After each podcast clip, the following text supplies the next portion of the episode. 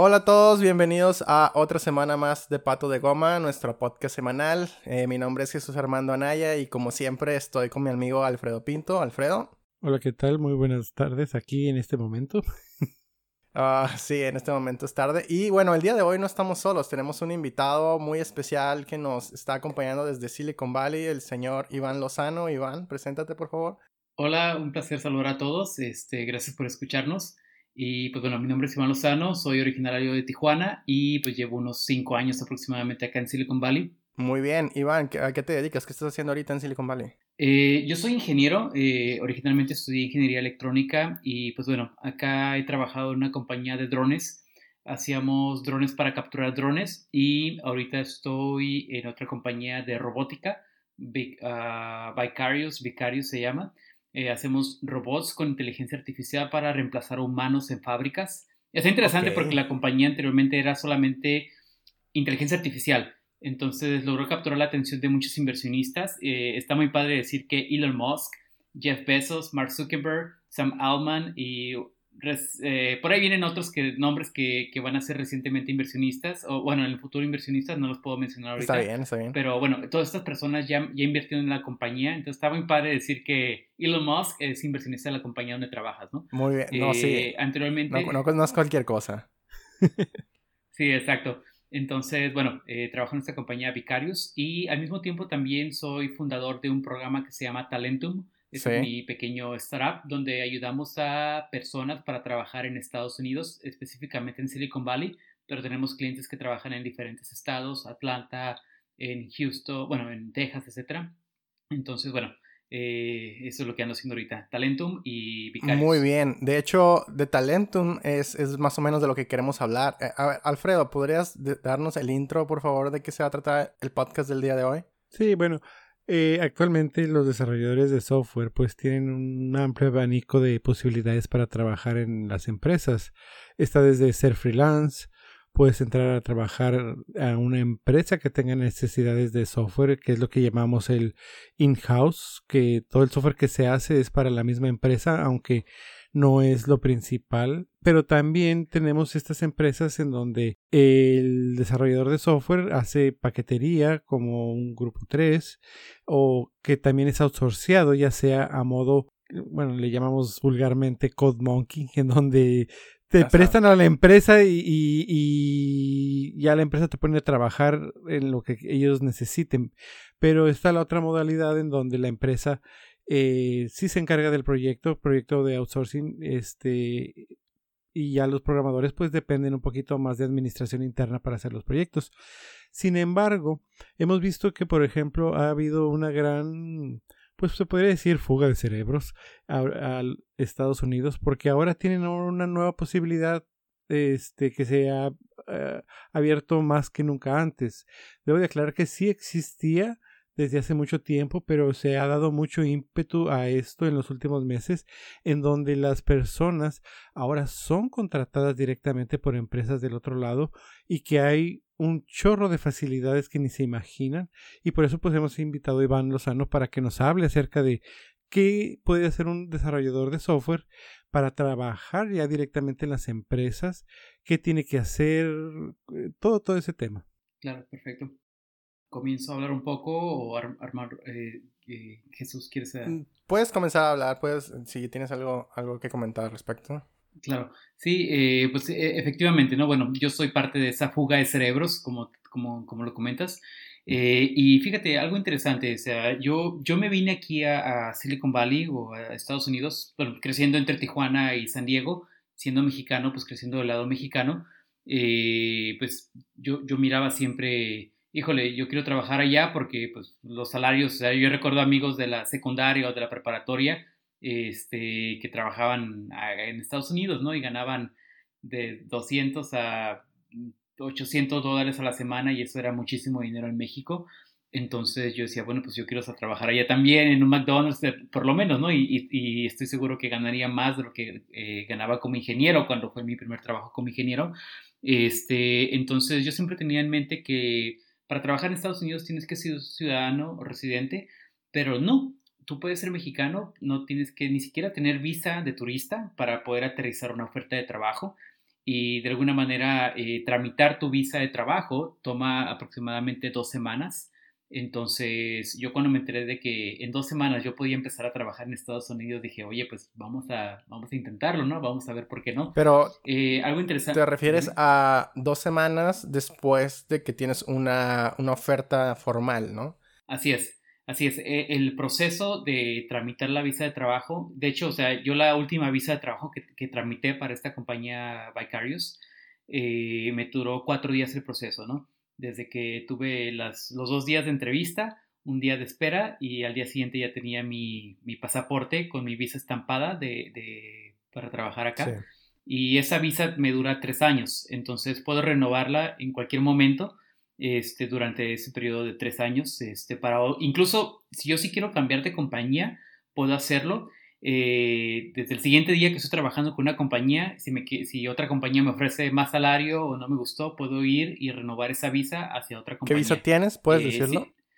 Sí, la visa se llama visa TN. Es parte del Tratado de Libre Comercio entre México, Estados Unidos y Canadá. Bueno, esa visa es para los mexicanos, ¿no? Si eres mexicano, tienes la posibilidad de aplicar para una visa que se llama TN si no eres mexicano, nos estás escuchando en Colombia o en Puerto Rico o en cualquier otra parte, Argentina. Eh, necesitas otro tipo de visa. ¿Qué, otro tipo de visa hay?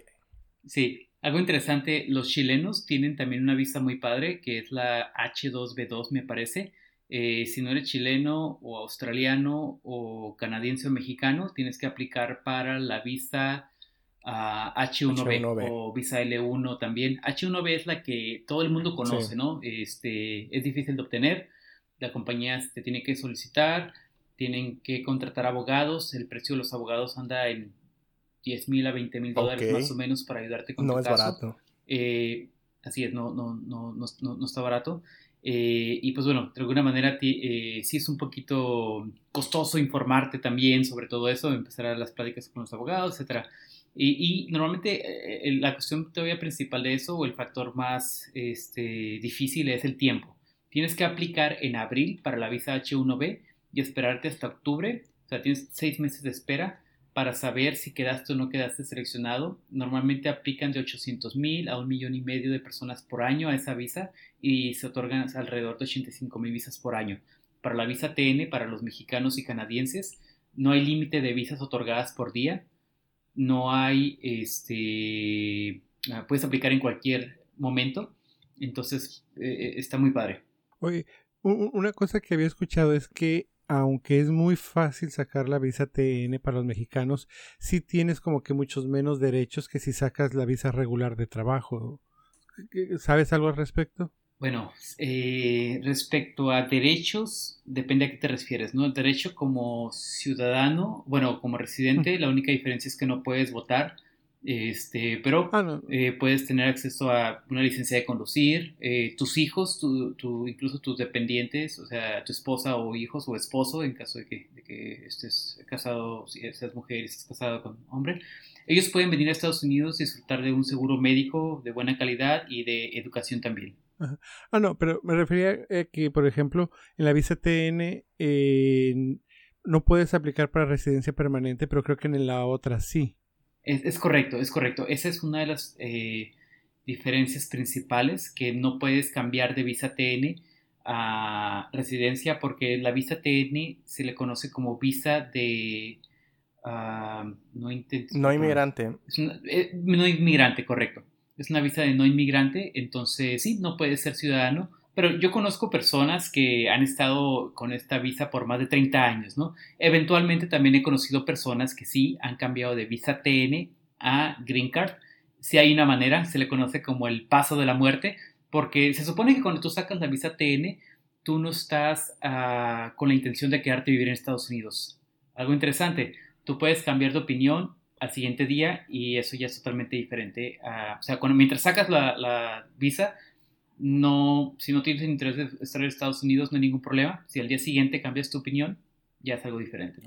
Y el, el, proceso para eso, tienes que pasar por el proceso de la visa EB2, me parece, eh, donde tienes que ser una persona con talento excepcional y la compañía tiene que otra vez, aquí sí tienen que contratar abogados para que ayuden con el proceso de demostrarle a Estados Unidos que tú eres una persona con talento excepcional y que nadie más o un número muy reducido de personas pueden hacer tu trabajo en Estados Unidos. Vale, vale, se está volviendo un, un, podcast de, de, visas. Además dije una incoherencia hace rato que quiero, que quiero corregir. Dije que a la gente de Puerto Rico tal vez le interesaría saber qué visas hay. Ellos no necesitan ningún tipo de visa. Ellos no ocupan.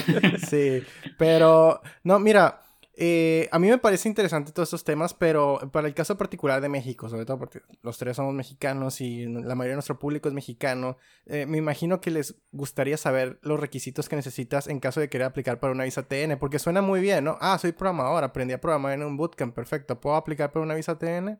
Ok, es una muy buena pregunta y eh, aquí el requisito principal, hay, hay, o sea, el hack para las personas que no tienen una carrera profesional. Si tú tienes tu título y cédula profesional, ya la hiciste.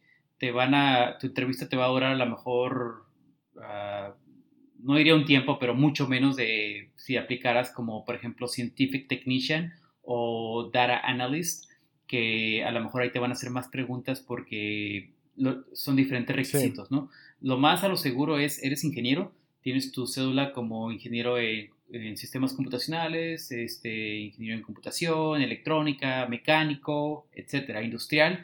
Pero, y, bueno, aquí me gustaría aclarar, no tienes que ser solamente ingeniero en, computación, ¿no? Puedes ser biomédico, puedes ser este, ingeniero químico, etcétera, y la visa TN también aplica para ti. Ahora, eh, para la parte de si no tienes una cédula profesional, eh, hay dos opciones. Una es Scientific Technician, donde necesitas tener experiencia eh, trabajando, resolviendo problemas de ingeniería y apoyando a ingenieros. Aquí tú, vas a estar trabajando como un, como un, eh, como un técnico, básicamente. Puedes que llegues a desarrollar actividades como de ingeniero también, pero un ingeniero tiene que estar a tu cargo. O sea, tú no puedes tomar la responsabilidad de un proyecto, eh, y esa es la, intención de ser un técnico. Entonces, ah, aquí hay un grado alto de que te puedan rechazar la visa, eh, porque a lo mejor la, la, persona que está entrevistándote en el consulado puede ver que tú vas a trabajar como ingeniero, pero pues aquí quieres aplicar el hack, ¿no? Entonces, si es así, te van a retachar y te van a decir, saca tu cédula y regresa cuando la tengas. Entonces, y la otra es... Eh, eh, en resumen, esta es una de las pocas cosas en la vida en la que necesitas ese título universitario para trabajar como programador. Eh, Así es. es. es. muy popular la idea de que no necesitas estudiar la universidad para trabajar en esta industria, lo cual es cierto con paréntesis, perdón, con comillas, porque si quieres emigrar, no solo a Estados Unidos, a otros países, imagínate que te quieres ir a Alemania, España, a Europa en general, muy probablemente te van a pedir requisitos similares a los de Estados Unidos en donde tienes que demostrar que tienes una preparación profesional porque para los consulados o para los ah, estos programas internacionales de, inmigración eh, en puestos de trabajo eh, especializados tienes que demostrar que eres especialista, que eres un, profesionista en, esa área. Y desgraciadamente, pues es a modo de filtro, es un filtro, así de simple. Todo el mundo quiere emigrar a Estados Unidos por la razón que sea y pues hay barreras. Eh, esta es una de ellas. Lo, lo, ideal es que termines la universidad. Si estás estudiando la universidad, eh, continúala, termínala y después de que lo hagas, entonces ya puedes comenzar a ver oportunidades y opciones para irte a otro país, al país que quieras. Así, estoy totalmente de acuerdo contigo. Eh, hay veces que por ignorancia, ¿no? De no saber que tienes, la puedes tener tan fácil para irte a Estados Unidos. Eh, creo que eso es una de las motivaciones que yo tengo de crear Talentum, el simplemente difundir, como tú comentabas eh, al inicio. no, recientemente se ha hecho más popular esta visa, pero esta visa está desde los 90, ¿no? Desde el gobierno de Carlos Salinas de Gortari, que se hizo el, el NAFTA, el Tratado de Libre Comercio, eh, está esta visa eh, disponible, pero nadie la sabía. Yo recuerdo la primera vez que yo me enteré de esta visa fue aquí en San Francisco, vine a un vine a hacerle un pitch de mi antiguo startup a unos inversionistas por acá, conocí un mexicano que precisamente estaba con la visa TN y él fue el que me dijo, ay, estoy acá con la visa TN, me regresé a Tijuana, hablé con mis profesores de mi universidad, llegué y les dije, profes, ¿por qué nunca me dijeron que yo podía trabajar en Estados Unidos? Me dijeron, ¿en serio? No lo sabíamos. Ah, entonces. acabas de eh, tocar un punto. Acabas de tocar un punto. Eh, una vez creo que me tocó hablar con un profesor de mi escuela y decirle, Eh, profesor, ¿podríamos dar algún día un, un, tema aquí, una exposición explicando cómo pueden los, los, estudiantes, una vez que se gradúan, emigrar a Estados Unidos para trabajar allá? Y lo que me dijo el profesor es, oh, no sé si sea bueno porque el proceso de revalidación de la carrera es muy complicado. Y le dije, ¿cuál proceso de revalidación? Eso ni siquiera es un requisito. O sea, realmente no tienen ni idea de qué se trata. En, en, la academia en México no, no están muy bien enterados de, de, de qué, cuáles son los requisitos o cuál es la forma que, en la que puedes irte a trabajar a otro país como profesionista. Siguen creyendo esta vieja idea de los ochentas o anterior en la que tenías que tener un título que fuera válido en otro país y pues ni siquiera se plantean que el requisito es que con tu título mexicano precisamente por el Tratado de Libre Comercio o por otro tipo de tratados, con tu título mexicano es más que suficiente para aplicar como profesionista en otro país. Fíjate que yo sí escuché que, pero en otra profesión, creo que era contador, pero no estoy al 100% seguro, que ahí sí necesitabas este pasar como un examen, ni siquiera era algo tan complicado. Eh, e, e, e, esa es para los abogados. Ah, perfecto. Los abogados sí, tienen que pasar el examen de la barra para ejercer como abogados, pero puedes ejercer como ayudante del abogado. No recuerdo cuál es el, paralegal o no recuerdo exactamente la profesión. Y con tu título de licenciado en Derecho puedes trabajar en Estados Unidos directamente. No vas a ejercer como abogado, pero sí puedes ser este un eh, asistente de, eh, en un en un, eh, despacho, De, Sí, creo que cada carrera tendrá sus, sus detalles, pero específicamente las, las, ingenierías, creo que todas las ingenierías tienen, tienen filtros muy ligeros para, para emigrar. Así es. Bueno, entonces tú me preguntabas los requisitos. Los requisitos es eso, ¿no? Principalmente ten tu cédula lista, eh, ser mexicano, o sea, tener tu pasaporte, tienes que tener tu pasaporte con al menos seis meses de vigencia para el momento en el que en el que aplicas y el más importante, una oferta de trabajo de una compañía. Que eso es lo más difícil, ¿no? Entre comillas, lo más difícil, es a lo mejor lo que te va a llevar más tiempo, sí. este, pero es algo también alcanzable, ¿no? Principalmente eh, nosotros que estamos en tecnología, creo que estamos a un nivel eh, que te puedes comparar con personas en la India, en Europa, en China y también aquí en Estados Unidos. Sí, sí, o sea, digo lo más difícil no porque no sea posible, sino porque literalmente de todos los requisitos es, lo más difícil. Una vez que tienes la, oferta formal, creo que lo demás es un trámite de unos cuantos días, como lo dijiste hace rato. Así es, y, y algo interesante, perdón, que me gustaría agregar es es difícil, sí, pero al mismo tiempo es como si entrevistaras para cualquier compañía en México. Ah, sí. O sea, el proceso de, entrevista es exactamente lo mismo. Sí, e, eso, eso es, lo que iba, es lo que iba a comentar. Ahí es donde ya entra la parte profesional de cada quien, lo que hemos comentado en otros podcasts. Todo lo que hemos comentado en otros podcasts de cuanto a desarrollo profesional, personal, aquí aplica igual. Es una entrevista más, es una empresa más tendrá sus requisitos, tendrá sus filtros. Bueno, igual va a tener candidatos de diferentes países, entonces es un poco más complicado eh, la competencia. Pero si tú eres una persona con un talento muy desarrollado, si de verdad te has dedicado a ser bueno en, este, en esta industria, en este trabajo, no vas a tener un problema mm, significativamente mayor para poder aplicar en uno de estos puestos. Y créeme que si no te aceptan en uno no va a ser porque no consideren que tengas el nivel, va a ser porque sencillamente había más gente aplicando y pues alguien más los convenció por alguna razón en, particular. Pero no significa que no puedas aplicar. Aquí viene otro punto, la gente cree que, que solo que si los rechazan en una empresa es que ya se les acabó la oportunidad y pueden aplicar para muchísimas empresas incluso al mismo tiempo. Eh, ah, ¿Qué experiencia tienes tú con eso?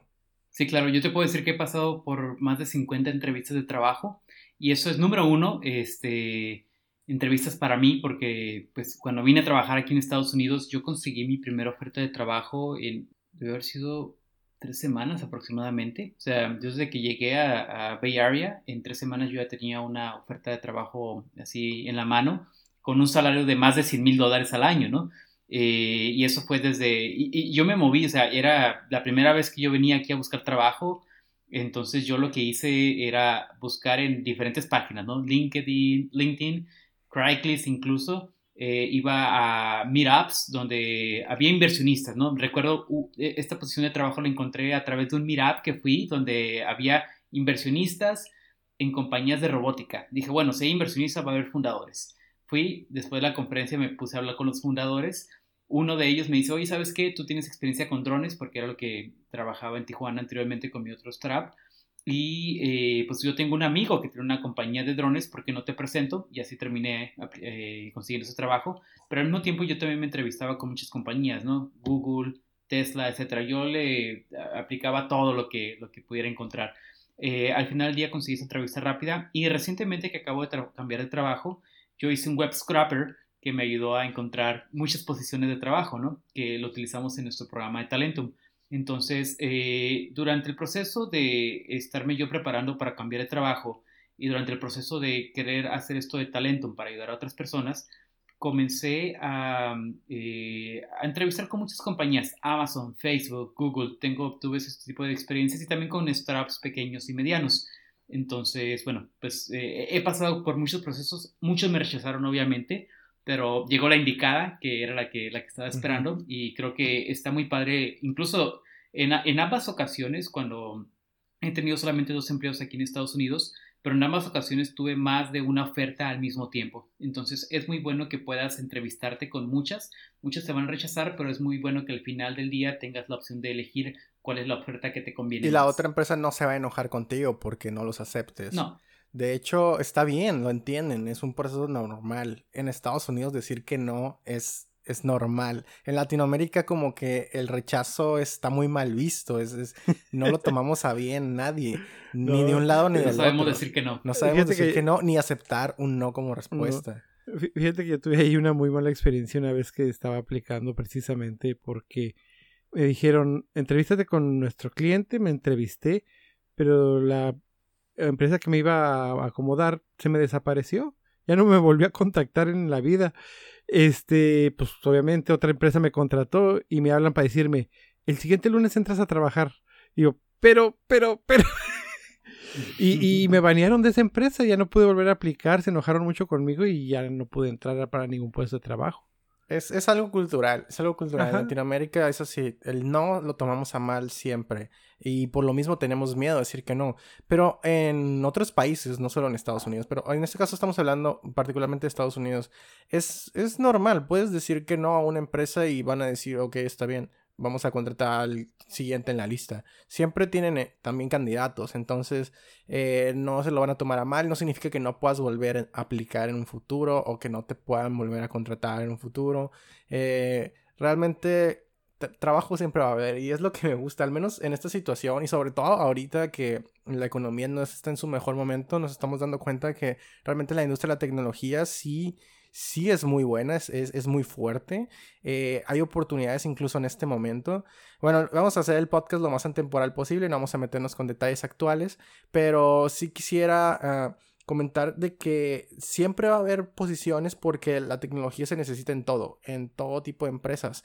Y de hecho muchos de estos puestos nosotros los vemos como puestos tech, los vemos desde una perspectiva en la que somos eh, ingenieros, somos programadores, pero muchas de las compañías para las que vamos a trabajar no tienen un target eh, tecnológico. Muchas de ellas pueden ser compañías como tal vez vas a trabajar en, en, el área de data analysis de Walmart o en el área de, no sé, o incluso Uber. Realmente eh, su fuerte es el servicio de, de, delivering o el servicio de, de rides. Entonces realmente los fuertes de estas compañías no son tecnología. Y el hecho de que, de que em, estén explotando la tecnología para poder hacer sus negocios, pues habla más de los tiempos modernos que de en sí los eh, y de cómo han adaptado estos modelos de negocio, porque son modelos de negocio que muchos de ellos ya tenían mucho tiempo existiendo y solo se han actualizado.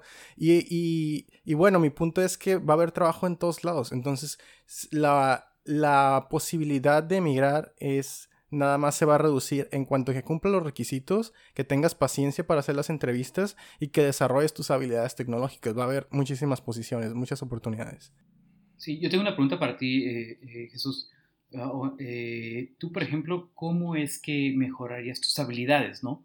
tú estás entrevistando para una compañía, ¿qué utilizas tú normalmente? ¿Cómo mejoraría mis habilidades? Bueno, para el punto en el que hago una entrevista, yo ya voy a, llegar con lo que tengo. En ese momento o un par de semanas antes no creo que haya mucho que pueda hacer.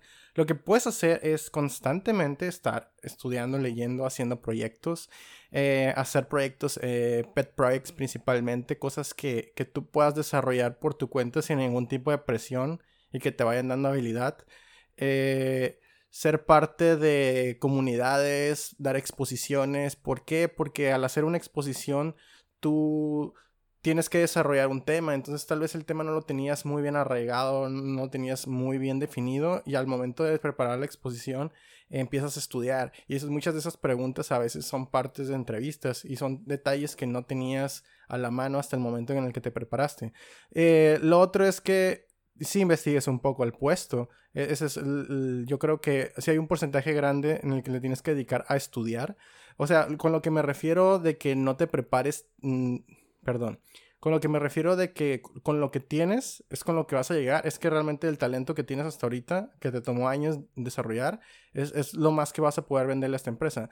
Pero tu mejor versión de la entrevista sí va a depender de que te pongas a estudiar un poco unos meses antes, no, necesariamente un par de semanas, pero unos meses antes, porque muchas de estas empresas te van a pedir eh, entrevistas técnicas como eh, de algoritmos, preguntas muy refuscadas que realmente no tenemos frescas los programadores porque en el día a día no vemos todas esas cosas y sí es mucha teoría que tenemos que tener, que tenemos que conocer y que tenemos que refrescar a través de pues un poco de horas de estudio. Hay libros, hay, hay no voy a decir cursos, principalmente libros. Yo creo que lo mejor de, de donde puedes estudiar es leyendo libros con paciencia y con tiempo, no no de a montones pensando en que con eso vas a pasar una entrevista y no lo hagas solo para pasar una entrevista. Realmente hazlo como parte de tu preparación cotidiana. Pero... me, me, me, gustaría aquí solamente hacerte una pregunta y, y, y, te hice estas dos preguntas porque tengo una explicación para eso, ¿no? ¿Podrías decirme la diferencia entre un árbol binario y una lista enlazada? La diferencia entre un árbol binario y una lista enlazada. Oh, me agarraste en curva. Eh, un árbol binario y una lista en enlazada las estoy viendo en código como casi lo mismo. Como un montón de punteros de memoria. Ah, y no, probablemente no pasaría esa, esa pregunta. E, ese tipo, ese tipo de preguntas es algo que te pueden preguntar, ¿no? Para una posición incluso de QA Engineering. Pero, eh, y te van a poner a lo mejor a resolver un... Tú dijiste, ve a la entrevista con lo que tengas, pero es muy bueno estudiar, como tú lo dices, ¿no? Está este libro, Cracking the, de, Cracking the Coding Interview, eh, ese es uno de los más recomendables. Este lo escribió una, una reclutadora de Google, ella trabajó en, Facebook, Google y me parece que también en Yahoo. Y ella también al momento en que dice, oye, pues he entrevistado a muchos desarrolladores y muchos project managers incluso, pero normalmente ellos no vienen a veces con conocimientos sobre el runtime, eh, cuánta memoria te va a gastar un algoritmo, etc. Entonces simplemente ella decidió decir este libro, este lo recomiendo mucho, Cracking the Coding Interview, y hay una plataforma que pertenece a Facebook, Facebook, la, la, compró hace poco, se llama Lead Code, con doble E, L-E-E-T, Code, Lead Code es gratuita y te permite practicar. Hay más de 1200. Eh, eh, Lead Code lo había escuchado, sí. LeetCode. es similar a HackerRank. HackerRank también es similar. LeetCode yo la prefiero mucho y eso te permite practicar muchísimo eh, ese tipo de algoritmos. Hay más de 1200 algoritmos para resolver, desde series de Fibonacci, este, hay, muchas cosas por ahí.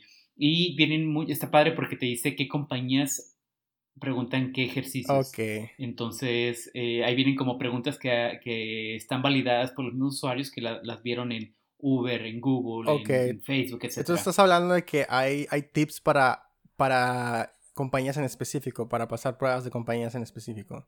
Así es, digo, o sea, si estás resolviendo este tipo, no sabes al final del día qué, qué ejercicios te van a pedir resolver, pero que estés preparado resolviendo varios, a lo mejor ya lo resolviste antes. Yo en, una ocasión me tocó entrevistar con uh, Google X, entonces para esta entrevista en 30 minutos yo tenía que desarrollar el juego de Snake en C++. Entonces, 30 minutos para desarrollar un videojuego, eso, eh, tenía que ser algo fácil. Lo pude resolver gracias a que ya lo había resuelto anteriormente, ¿no? Entonces, así en, en, vivo tuve que aventarme el código. Este, lo, así faltaba 30 segundos para que terminara cuando funcionó el jueguito. Y ya le dije al entrevistador, ahí está. Me rechazaron de esa porque me dijeron que tenía unos bugs, eh, pero bueno, eh, al, menos lo, puedo decir que resolví el, el, challenge de Google X. Sí, ah, mira, defendiendo un poco mi tema, es, eh, bueno, defendiendo un poco mi punto, es, yo he investigado esta, y de hecho es algo de lo que me gustaría hablar, yo he investigado un poco el punto de vista de personas que se han dedicado a hacer muchas entrevistas para diferentes compañías y que han llegado a trabajar en Google, en Microsoft o en más de una de estos.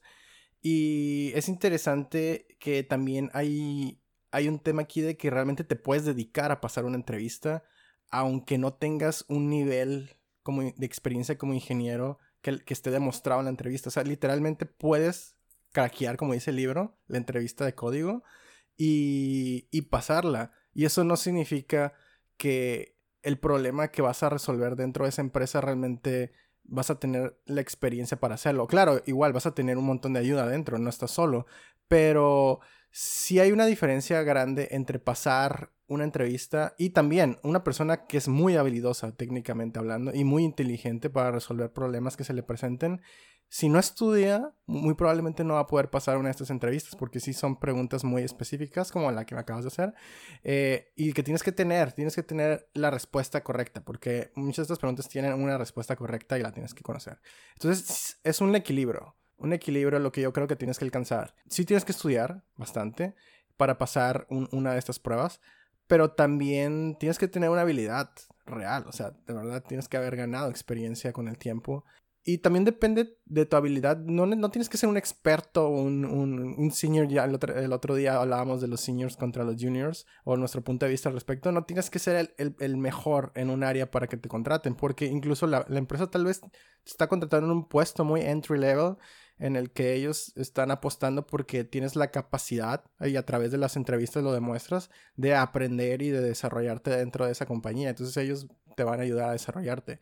O sea, eh, con esto quiero decir que si no se sienten ustedes con una capacidad muy grande en este momento o una experiencia muy amplia o no se sienten como el mejor programador del mundo, igual no se desanimen, pueden aplicar, pueden aplicar y pueden dedicarse a estudiar para pasar las entrevistas. Y, y, esta puede ser una de sus primeras oportunidades incluso, ¿no? No tiene que ser después de haber trabajado 10 años en otras empresas. Eso depende mucho del puesto al que quieran aplicar también.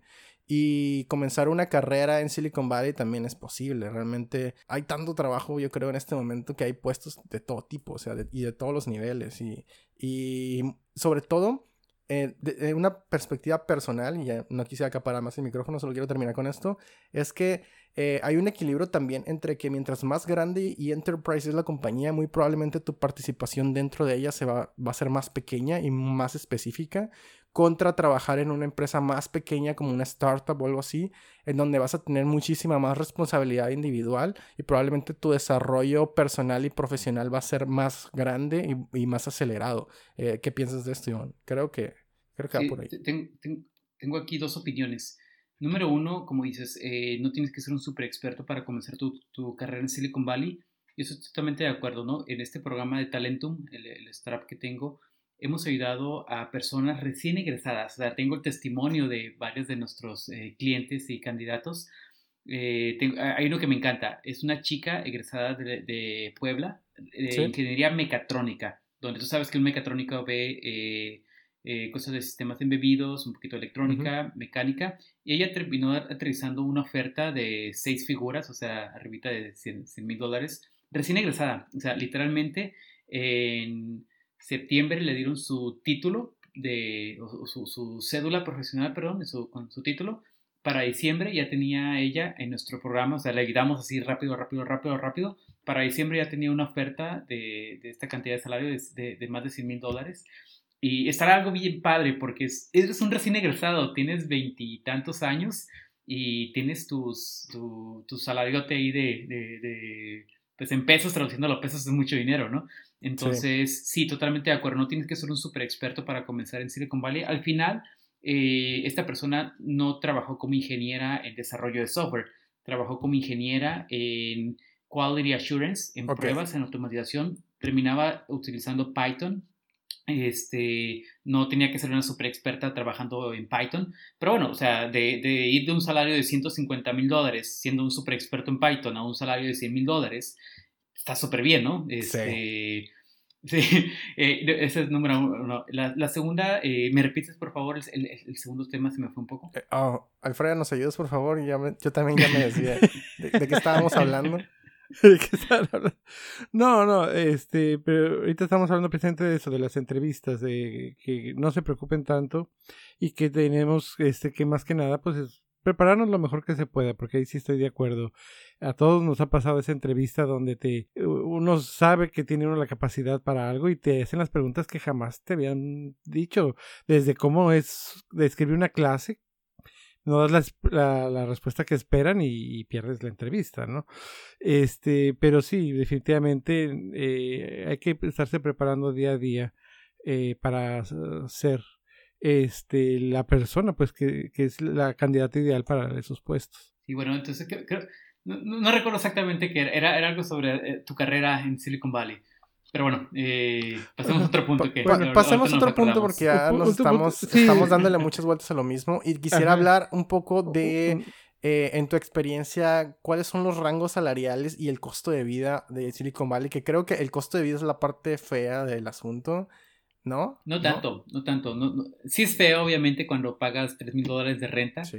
Pero bueno, ganas 10 mil dólares de renta al, mes, ¿no? Entonces eh, te queda un buen porcentaje. Y yo lo, yo lo he visto de esta manera. Eh, tú terminas ahorrando alrededor de un 30% de tu salario. Ok. okay? Y, y, eso es casi en cualquier ciudad. O sea, yo lo veo proporcional.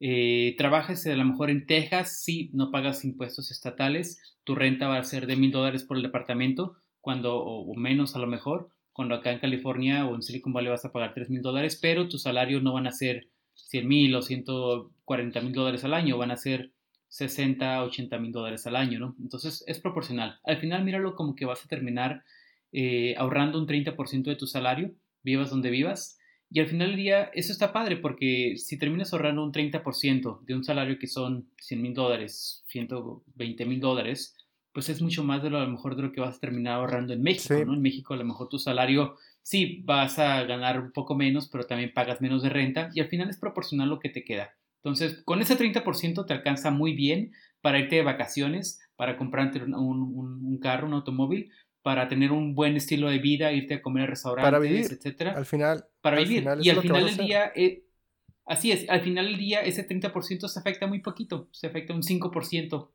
este, a lo mucho con todo ese estilo de vida y tienes un buen eh, colchón todavía de dinero extra para utilizarlo como inversión para tu proyecto, para ayudar a tu familia, para, no sé, a, tu plan de retiro, etcétera, ¿no? Eh, yo, yo, recuerdo una, aquí tengo una anécdota bien padre. Mi ex jefe estaba, eh, algo más muy interesante también, que es un punto padre que ahorita recuerdo, es trabajas con las personas que tienen talento a nivel mundial, ¿no? Eventualmente tú terminas convirtiéndote en uno de esos talentos porque estás trabajando con personas que trabajaron con Steve Jobs. Y ese fue mi caso. Mi ex jefe de trabajo en esta compañía de drones fue el líder ingeniero del desarrollo de la primera iPad, el primer iPod, el, el, iPod que tenía el círculo, el primero, el primer iPhone y el iPod Shuffle. Fue el líder ingeniero que estaba en las mañanas eh, con Steve Jobs en las juntas que le decía, Steve, this is the challenge that we have right now. The engineers have this problem. I need to fly to China right now because there's a problem in the production line, bla, bla, bla. Entonces, esa es la persona que estaba directamente con Steve Jobs para manejar estos proyectos. Han terminado siendo el CTO de la compañía donde yo trabajé. Entonces, imagínate la cantidad de cosas que le aprendió a Steve Jobs. Imagínate la cantidad de cosas que yo le aprendí a esta persona, ¿no? Es un israelí con mucho talento. Eh, también ingeniero en programación, muy bueno programando y con muchas este, técnicas de management, ¿no? Este, era muy, muy, muy, muy buen líder. Ok. Entonces, ah, al final, no es lo mismo ser el mejor de los novatos que ser el novato de los mejores. Así que creo que, creo que está muy Qué buena frase. es una frase que se la robé a un amigo que tenemos en Tijuana. Qué buena frase, ser el novato de los mejores. Y, sí, Alfredo. Sí, no, y una de las preguntas que yo quería hacer, porque veo que ya nos quedan cinco minutos, es, ok, te dan la visa ¿Y qué sigue? O sea, porque me imagino que los retos de conseguir casa, de, de, de qué cosas tienes que atender para después de que sí, ya la tengo y, y ahora. Claro, claro. Me, gustaría aprovechar esta, bueno, sí, o sea, me gustaría aprovechar este, estos cinco minutos a lo mejor para un pequeño comercial sobre nuestro startup y sobre lo que, cómo, ayudamos con este problema específicamente, ¿no? Tenemos 21 pasos en, en nuestro programa de Talentum y lo que hacemos es te ayudamos a mejorar tu currículum, simulaciones de entrevista de trabajo, un lugar donde te puedes quedar a, pues a vivir en lo que vienes a atender entrevistas en sitio en Silicon Valley. Ya que regresas a México a hacer tu visa de trabajo, te vas a tomar a lo mejor dos semanas en ese periodo, regresas otra vez y tenemos un departamento en el que te quedas a vivir otra vez mientras consigues tu propio departamento. Ahora, los pasos que vienen a, a continuación son, empiezas a trabajar, puedes empezar a trabajar al día siguiente que tienes tu visa pero tienes que tramitar tu número de seguro social, que mm. normalmente toma dos semanas. Una vez que tienes tu Social Security Number, tú ya eres un residente con beneficios en Estados Unidos. Ya puedes tener eh, licencia de conducir, ya puedes abrir una cuenta de banco, que es el próximo paso. Eh, cuando tienes tu cuenta de banco, inmediatamente, o sea, tienes tu Social Security Number, vas al banco, te abres la cuenta de banco, vas a recursos humanos en la compañía y le dices, aquí está mi cuenta de banco, ya me puedes depositar y ahí es cuando ya valió la pena todo esto porque tienes tu primer cheque de pago que va a andar de 2.000 a 2.500 dólares por semana aproximadamente. Entonces, eh, una vez que tú ya tienes tus cheques de pago y ya puedes empezar a buscar tu propio departamento, y una vez que ya estás en tu propio departamento, aquí ya es cuando te egresaste de nuestro programa, ¿no? Así en, en sencillas palabras expliqué lo que hacemos en Talentum y tenemos una base de datos de cerca de 50.000 compañías registradas en Estados Unidos con más de 60 mil posiciones de trabajo al día de hoy activas eh, en tecnología, ¿no? Entonces, ¿ustedes ayudan a las personas a entrevistarse? Sí, les ayudamos con este proceso de aprender. ¿Qué te va a preguntar un, un, entrevistador, no? Este, le hacemos ejercicios de simulaciones de ejercicios de, de entrevistas de código, mock interviews, y al mismo tiempo también te ayudamos a encontrar compañías que de otra manera no hubieras encontrado. ¿Por qué? Porque algo interesante, la mayoría de las personas se van a aplicar a compañías grandes. Facebook, Yahoo, Facebook, Google, eh, están llenas, Tesla están llenas de, personas que aplican, cientos de personas aplican por día, pero estás compitiendo con los mejores. Un buen hack aquí es aplica a las compañías que nadie conoce. Aplica a compañías que tienen 10, 20, 50, 100 millones de dólares en inversión pero que son desconocidas todavía. Y aquí hay muchas, ¿no? Aquí, literalmente, en la esquina te encuentras una compañía que tiene 100 millones de dólares de inversión, pero nadie la conoce. El próximo Zoom, el próximo... Exacto, exacto. Es el, primer, el próximo Zoom, el próximo Google, etcétera. Eh, ah, por cierto, las oficinas de Zoom están aquí a cinco minutos de mi casa, ¿no? y está para eso también. Vas manejando, vas caminando por la calle y ves, ah, mira, aquí está ah, Yahoo, aquí está Google, acá está, este, no sé, Roku, etcétera. Ves todos los logos de las compañías que te puedas imaginar aquí. Entonces, uh, eso, es un hack muy bueno.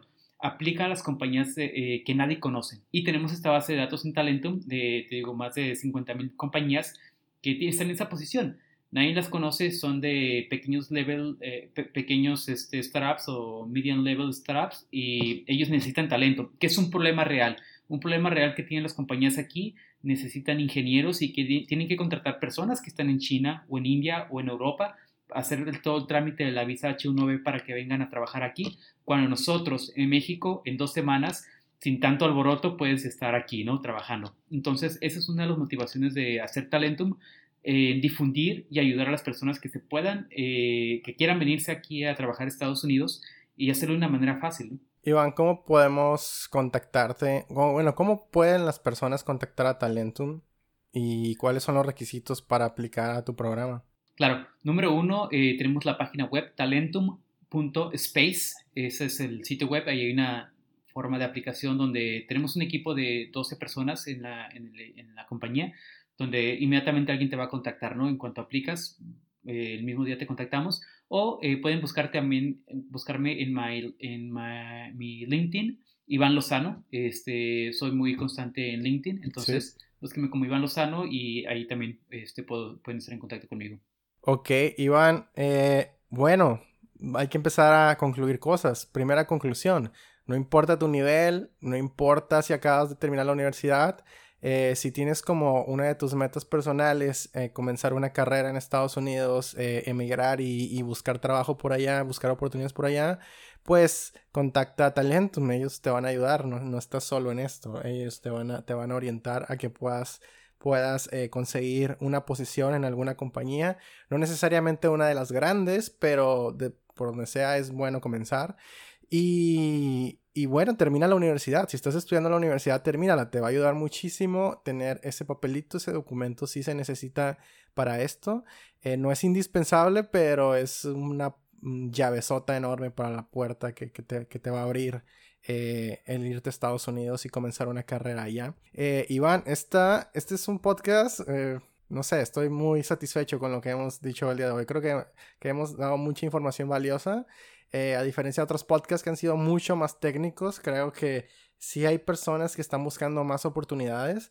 Desgraciadamente en los países de Latinoamérica, de forma local, las oportunidades escasean, son muy pocas. Hay un tema que no pudimos tocar ya por el tiempo, que era trabajar remoto, que también es una posibilidad. Puedes trabajar para empresas extranjeras desde tu país. Eh, igual, es entrevistarte, va a ser todo en línea, hay toda una dinámica ahí que puedes seguir. Pero siempre viajar y estar en otro lugar diferente al que conoces, conocer más mundo, siempre es, es algo enriquecedor, es algo de crecimiento personal. Y es algo que deberían de hacer todos al menos una vez en la vida. Eh, por lo menos intentarlo, probar. Nunca sabes lo que te va a gustar. Tal vez no te guste Estados Unidos, tal vez te quieras regresar o tal vez te inspira a seguir emigrando. Hay más países, hay más mundo, pero esta es una, una oportunidad relativamente sencilla. Las posibilidades y, y, los requisitos son, son simples. Es, es, más que nada cuestión de dedicarte a pasar las entrevistas, estudiar, eh, dedicarte a conseguir esa oferta, ese puesto y, y te vas. O sea. Eh, me gustaría agregar dos cosas. Número uno, tienes toda la razón cuando hablas de Estados Unidos no es el único país, ¿no?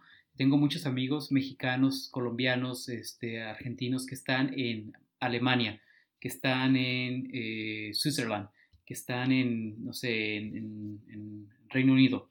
Y también ellos emigraron, ellos pasaron por el mismo proceso de encontrar trabajo y vieron la, que la parte legal para conseguir una visa en, en Europa es todavía más sencilla que en Estados Unidos, ¿no? puedes tener acceso a una Blue Card, que sería el equivalente a una Green Card para ser residente en tres meses, este, trabajando ya profesionalmente, ¿no? Entonces, eh, hay muchas opciones además de Estados Unidos, tienes toda la razón. Y una reflexión un poco sobre, este, a lo mejor, nuestro, las oportunidades que hay en México es eh, y es una de las razones para crear talento, ¿no? Yo pienso, yo sé que hay mucho talento en, México y tú lo comentabas inicialmente, esta parte de la fuga de cerebros. Yo, me tocó hablar con una persona de la Secretaría de Educación Pública como preguntando por qué no se le ha dado tanta difusión a, a este tipo de visas y ellos comentaron precisamente por la, por la fuga de cerebros, ¿no? Entonces yo digo, ¿para qué quieres tener cerebros en un lugar donde no puedes, no pueden aprovechar su, su máxima, su experiencia al máximo, ¿no? Sí. Entonces, por eso fue que, que creo que es muy importante ayudar a, los mexas que sé que tienen talento. Hay muchos, hay muchas personas, me ha tocado conocer muchos talentosos. Y eh, entonces la reflexión es, eventualmente todos regresamos a México de una u otra manera. Las tres maneras principales que yo puedo ver es que cuando vienes aquí o a, a alguna otra parte del mundo, regresas a México de tres maneras Número uno, como inversionista, porque haber trabajado en otro país donde tienes un mayor salario te permite ahorrar lo suficiente para que regreses a México y puedas invertir en algún otro proyecto de otra persona, eh, etc. Tú puedes regresar como emprendedor y todo lo que aprendiste en el extranjero regresa y crea un equipo y rómpela, ¿no? O sea, y, puedes tener tu target de tu mercado en México, pero también puedes tener un mercado en Estados Unidos y contratar desarrolladores mexicanos para que creen ese nuevo startup que haga mucho dinero. Y número tres, solamente como ejecutivo, pero no significa que, que, que es algo malo, ¿no? Tú como un ejecutivo, o sea, el momento en que tú pones Alemania o Silicon Valley en tu currículum, tú regresas a México y vas a ser el próximo director de una compañía de tecnología que, o de cualquier otra compañía que, te quieran contratar. Entonces, regresas con experiencia y conocimiento que no hubieras aprendido en México. Así que creo que está padre el hecho de salir al, mundo y trabajar. No es para siempre tampoco, no, no tengan miedo que nunca van a volver y, y pues es una experiencia de crecimiento, van a volver enriquecidos, van a, van a volver con un plus plus ahí, o sea en una, una versión mucho más grande de ustedes mismos. Alfredo, ¿qué, qué te gustaría terminar? No, de hecho todo se ha abarcado muy bien este, los puntos que, que, que ese quería precisamente tocar. Y eso, me, me gustó sobre todo esa última parte, Iván, que tocas de cómo uno termina enriqueciéndose, porque si ah, cuando uno, comentábamos en un podcast anterior, cuando uno está como que en una burbuja, pues creces hasta donde esa burbuja te permite y salir a mar abierto, como luego dicen, eh, pues te hace que mejores, que sigas creciendo. Y yo creo que esa es la parte que más importante yo me llevo de este podcast, que es importante considerarlo. Bueno, hemos llegado al final del podcast, ya nos pasamos de los 45 minutos como de costumbre, pero no importa, el tema estuvo buenísimo. Eh, Iván, pues tienes la invitación abierta para un futuro podcast y seguir hablando de más cosas. Eh, este, podemos estirar este tema más. No lo sé, si tienen dudas pueden preguntarnos en Twitter, ya saben nuestros contactos. Mi Twitter es Jesús Anaya O. Alfredo, ¿cuál es tu Twitter? Sí, es Alfredo Pinto M o Proteo 5, cualquiera de los dos. Iván, ¿cómo te podemos contactar de nuevo? Eh, bueno, mi Twitter es, es Ivanovich X al final, eh, Ivanovich con SH al final, pero no uso Twitter mucho, así que si me quieren contactar, LinkedIn creo que es la mejor opción. Ok, entonces Iván Lozano en, Iván Lozano. en LinkedIn, ya saben, y, contacten a Iván si están interesados en, en emigrar a Estados Unidos, pueden contactar a Talentum y Talentum los va a ayudar a, llegar allá. Eh, bueno, eso es todo. Muchas gracias por su tiempo, muchas gracias por acompañarnos esta semana y pues nos vemos la próxima semana con otro capítulo más de Pato de Goma. Eh, hasta luego, adiós. Perfecto, gracias, Alfredo. gracias a Jesús. Bye.